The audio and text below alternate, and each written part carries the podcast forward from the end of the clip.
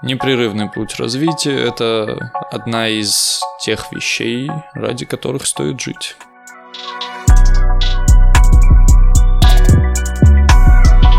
Всем привет, друзья! Это наш первый выпуск. Это Виталий и Батрас Валев. Батрас – ведущий курсов, лекций об ораторском мастерстве, искусстве и целеполагании – и сегодня мы решили поговорить, зачем нужна философия человеку, начать с этой темы, прежде чем углубляться.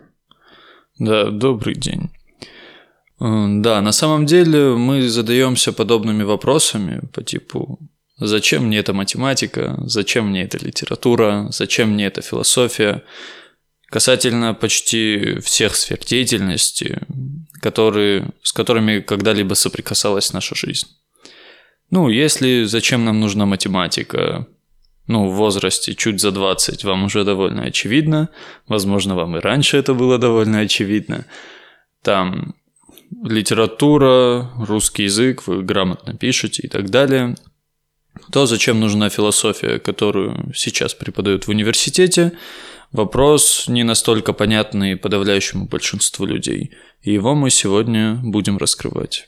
Да, я бы начал с того, что многие говорят о том, что ну вот, философия занимается какими-то непонятными вопросами, на которые нет ответов, на которые невозможно найти ответы, потому что ну, уже несколько тысяч лет невозможно найти на них ответы. Там, как устроен мир, в чем смысл жизни, и там, познаваем ли мир.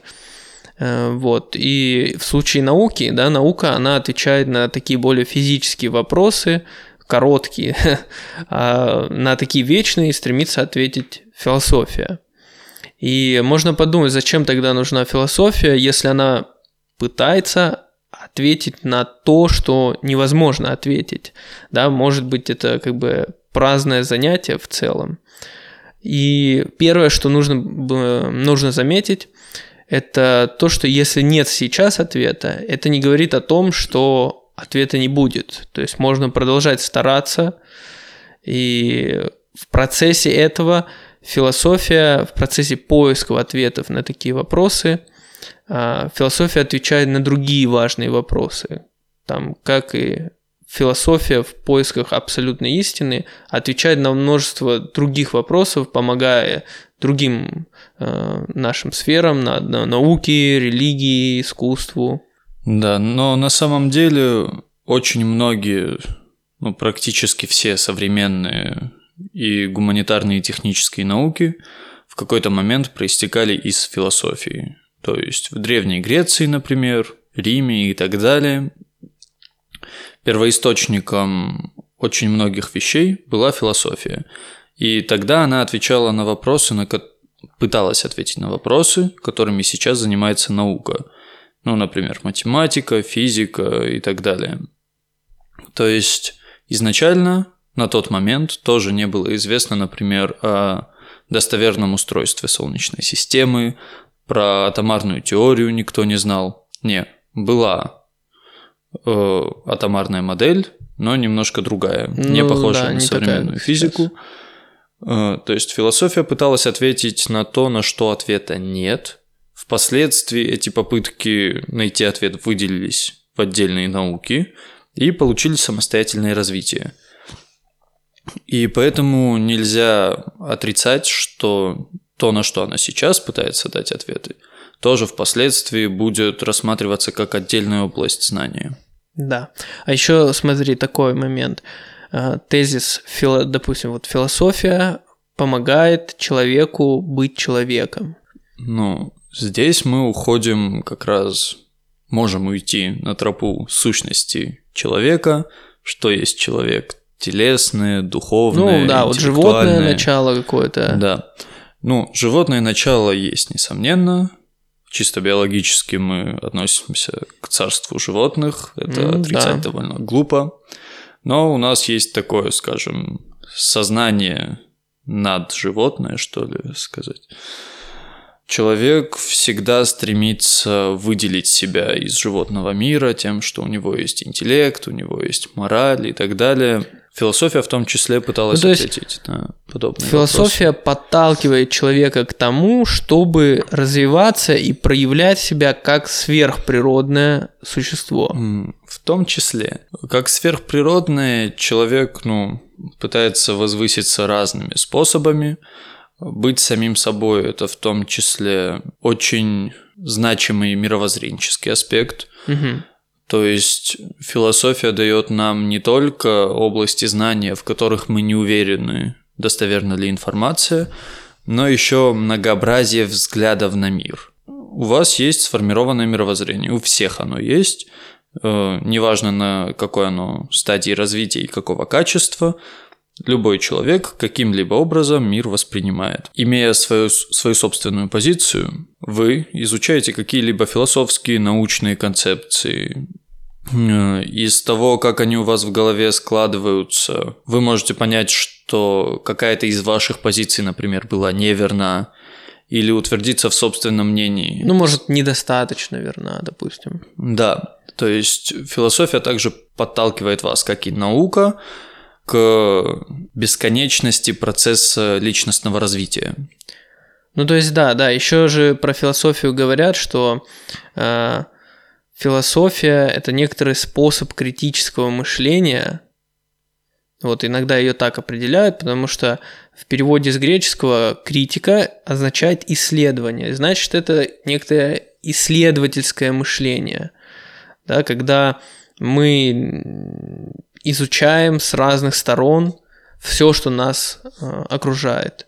Вот, и относишься к этому, ты, ты немного относишься к этому как ученый. По сути, первыми учеными как раз и были философы. Ну, те же самые математики, например, древнегреческие, в том числе были философами. И зачатки современных гуманитарных наук, там, психологии, логики, этики, они все также зарождались Да, в это оттуда философии. Если мы обратимся к математике, то, например, Пифагор тоже был не только математиком, но и философом, э, от которого пошло еще отдельное философское течение. Люди, занимавшиеся какими-то относительно точными науками, также пытались, вот, что ты говорил про метафизический аспект, Мгм. есть метафизика и диалектика. И метафизика как раз изучает взаимосвязь всего в мире. Всего в мире, да. Как оно работает и как оно взаимосвязано. Мгм. И математик не мог заниматься только математикой. То есть он же понимал, что она оказывает какое-то влияние на окружающий мир, есть какие-то зависимости и так далее. И поэтому любой ученый, даже современный, в какой-то мере философ, потому что он чего-то не до конца понимает, и приходится обращаться к каким-то теориям, каким-то вероятным или невероятным возможностям того, как все обстоит на самом деле. Мгм. Ну, это же еще э, подводит нас к конформизму и нонконформизму, что философия, она вынуждает тебя, если у тебя философское мышление исследовательское, то оно вынуждает тебя к нонконформизму. Да? Если э, посмотрим, конформизм – это изменение да, индивидом, э, человеком, различных его установок, мнений, его восприятия, поведенческих ваших каких-то штук э, и так далее, да, в соответствии с тем, которые вас окружают, то есть которые господствуют в данном обществе, в группе, в окружении ваших друзей. И конформизм, ну, вы приспосабливаетесь к этому. Вот. С одной стороны, это очень хорошая стратегия, приспособленческая. Потому что, ну, чем лучше ты приспосабливаешься к среде, которая тебя окружает, тем больше у тебя выживаемость, тем больше у тебя потомство. Вот, Уровень как бы, ну, комфорта. это в целом природно, это правильная стратегия. Вот, но так как мы все-таки сверхприродные да, существа и себя стараемся возвысить, вот, тут приходит нонконформизм. Но это обратное, то есть это попытка выработки собственного мнения о себе, о мире. Э, как говорится, да, что вот дойти до истока реки, нужно двигаться против течения. Вот так, возможно, и в мышлении, и это тяжелее однозначно тяжелее, вас могут не понимать, общество может вас осуждать, обвинять, там могут сумасшедшим обвинить, могут сжечь на костре. Такое бывало. То есть посадить в тюрьму. Э, вообще как бы, ну, это стандартная практика. Да, но на самом деле это еще очень сильно зависит от того, в каком вы обществе находитесь. То есть, если твое окружение это люди, занимающиеся наукой, то ты идешь как бы таким конформистским путем, потому что вам комфортно. Ну, современный мир обеспечивает нам очень ну, да. большие, обширные возможности в плане комфорта собственной жизни. Э, тебе нет смысла заботиться о каких-либо потребностях, потому что у тебя там какое-то финансирование есть и что-либо такое.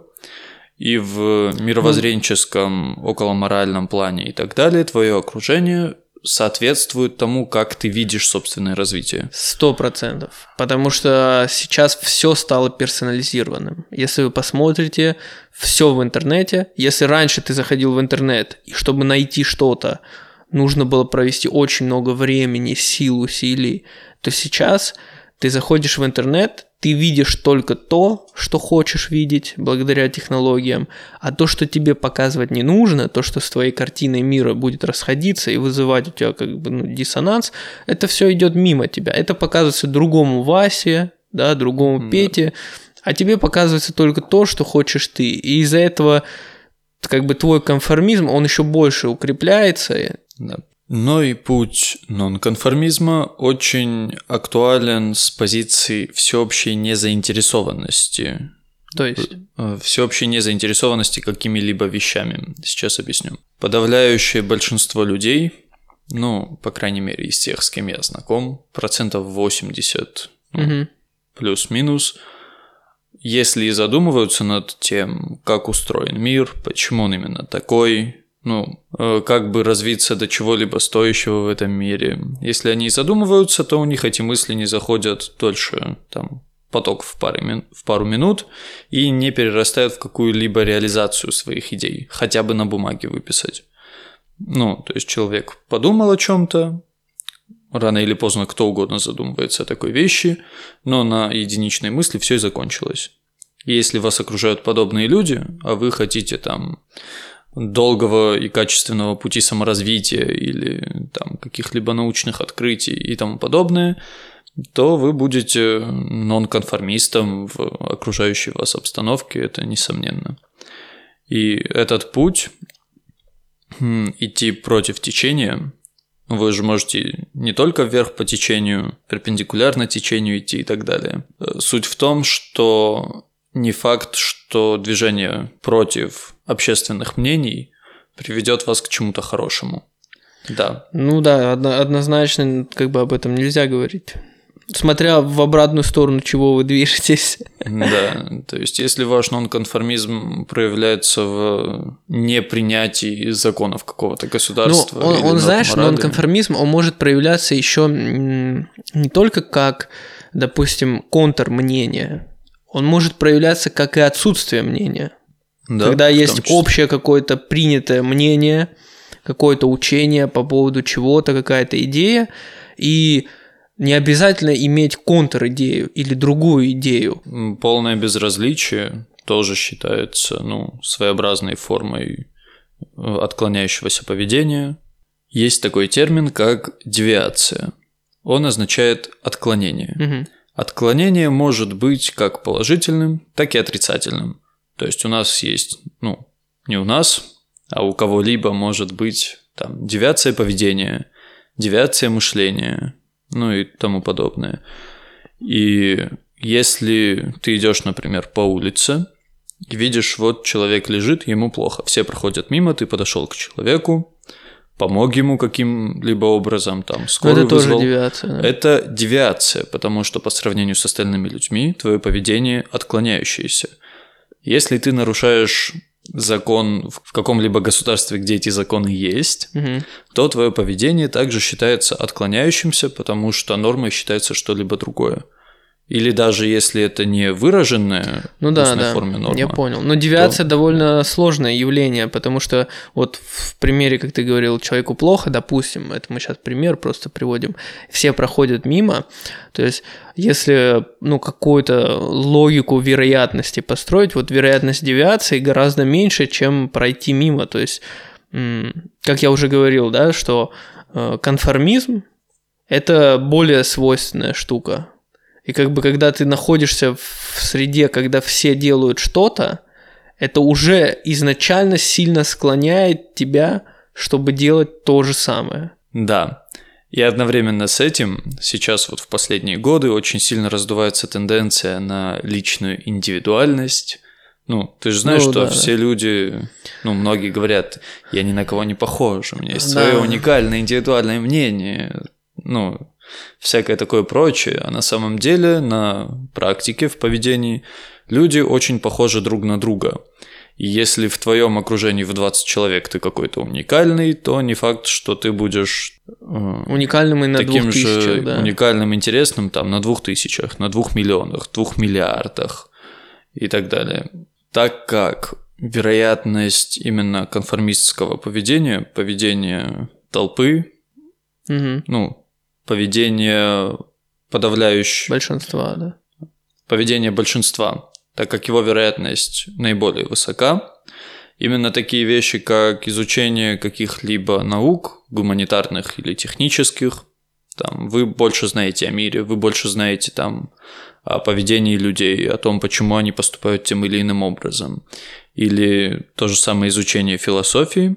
У вас есть больше вариаций того, как посмотреть на мир – помогает вам выделиться из этой толпы не для того, чтобы сказать, что вы такой уникальный, а для того, чтобы использовать сделать, преимущество. Да, использовать это преимущество и сделать свою жизнь комфортнее, например, сделать себя более счастливым. Ну, возможно, Или... только и не только свою. Да, возможно, не только свою. Вот. Ну смотри, еще вот еще а, в некоторые философы Э, говорят, что философия начинается с удивления. Я слышал такое выражение.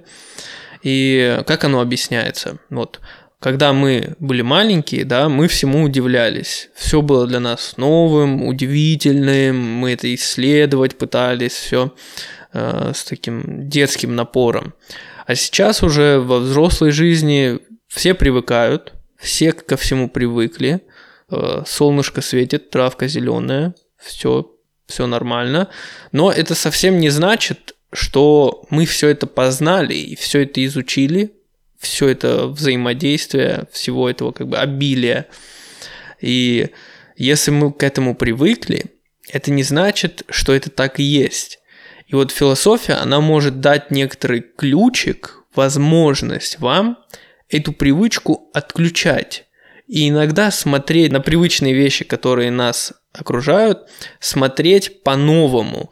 И уже без своего как бы бэкграунда, да, без своих э, своего прошлого опыта с этим, отношения к этому, своего окружения, абсолютно по-новому, с чистого листа взглянуть на привычные, казалось бы, вещи и найти в них, во-первых, что-то новое, и, возможно, действительно э, их познать, вот, возможно, перепознать, перепроверить себя в поисках какой-то истины, ну и во всяком случае насладиться этим.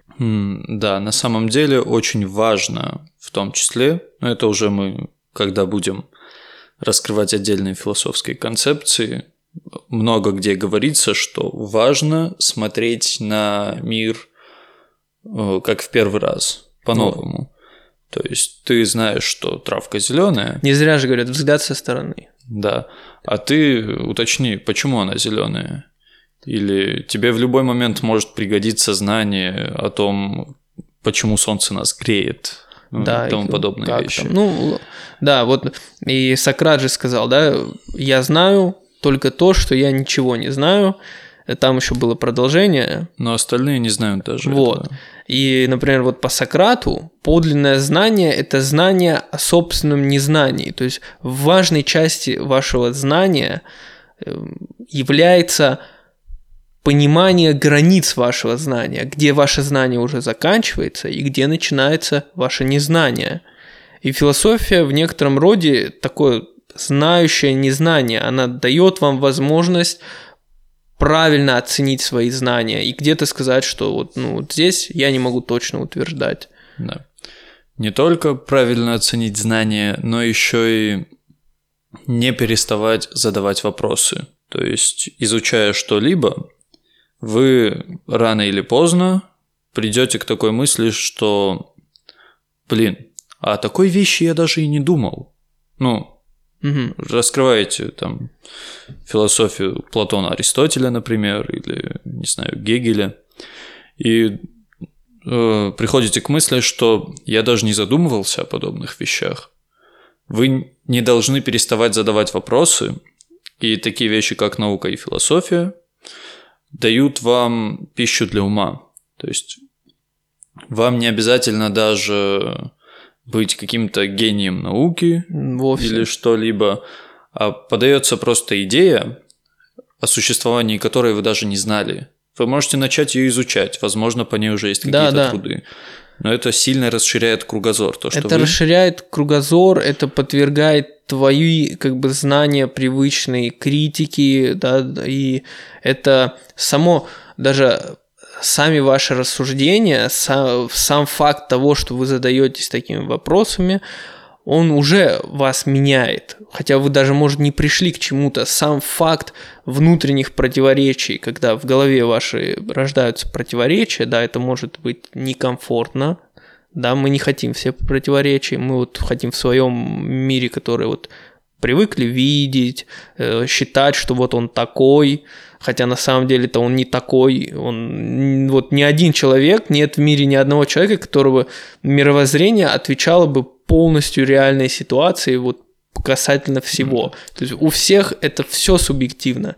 И сам факт, что возникают какие-то противоречия, он уже помогает вам и быть индивидуальным, и, э, И использовать ресурсы сознания более вот, эффективно. да.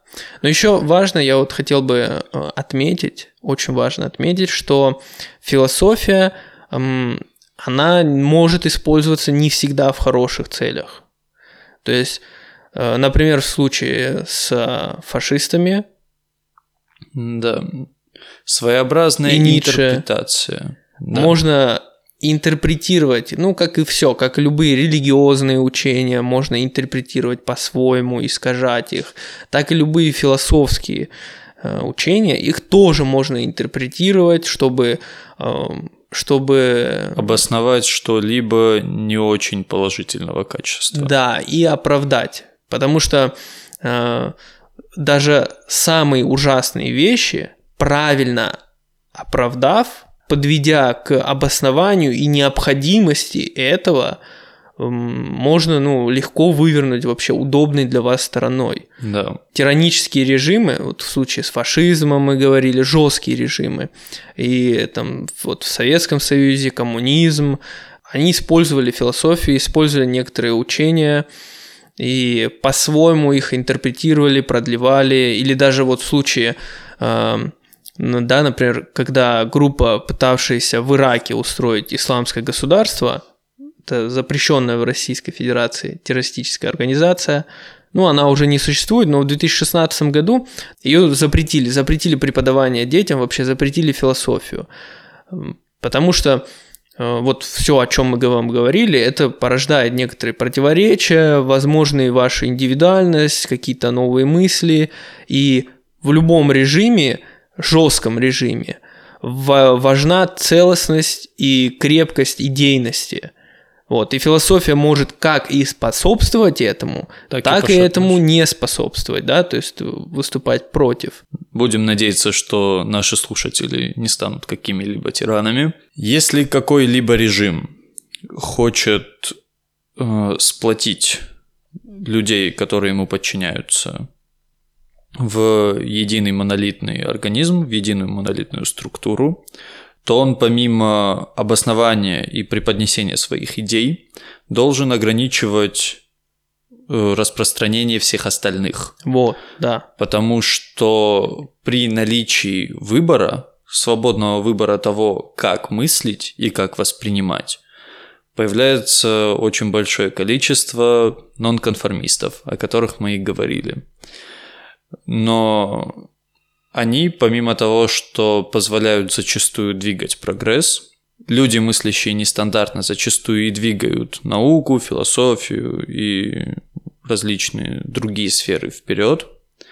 Также они способствуют появлению и у остальных людей каких-либо мыслей и поступков, не очень свойственных их окружению. Мгм. То есть, общаясь с математиком или философом, рано или поздно ты нахватаешься от него каких-то кусочков идей, о которых раньше не думал, или вообще не знал, что на это можно смотреть как-то по-другому. Если в вашей стране какой-то тиранический режим, то логично, что вас будут максимально от этого ограждать, для того, чтобы волнения народных масс были как можно меньше.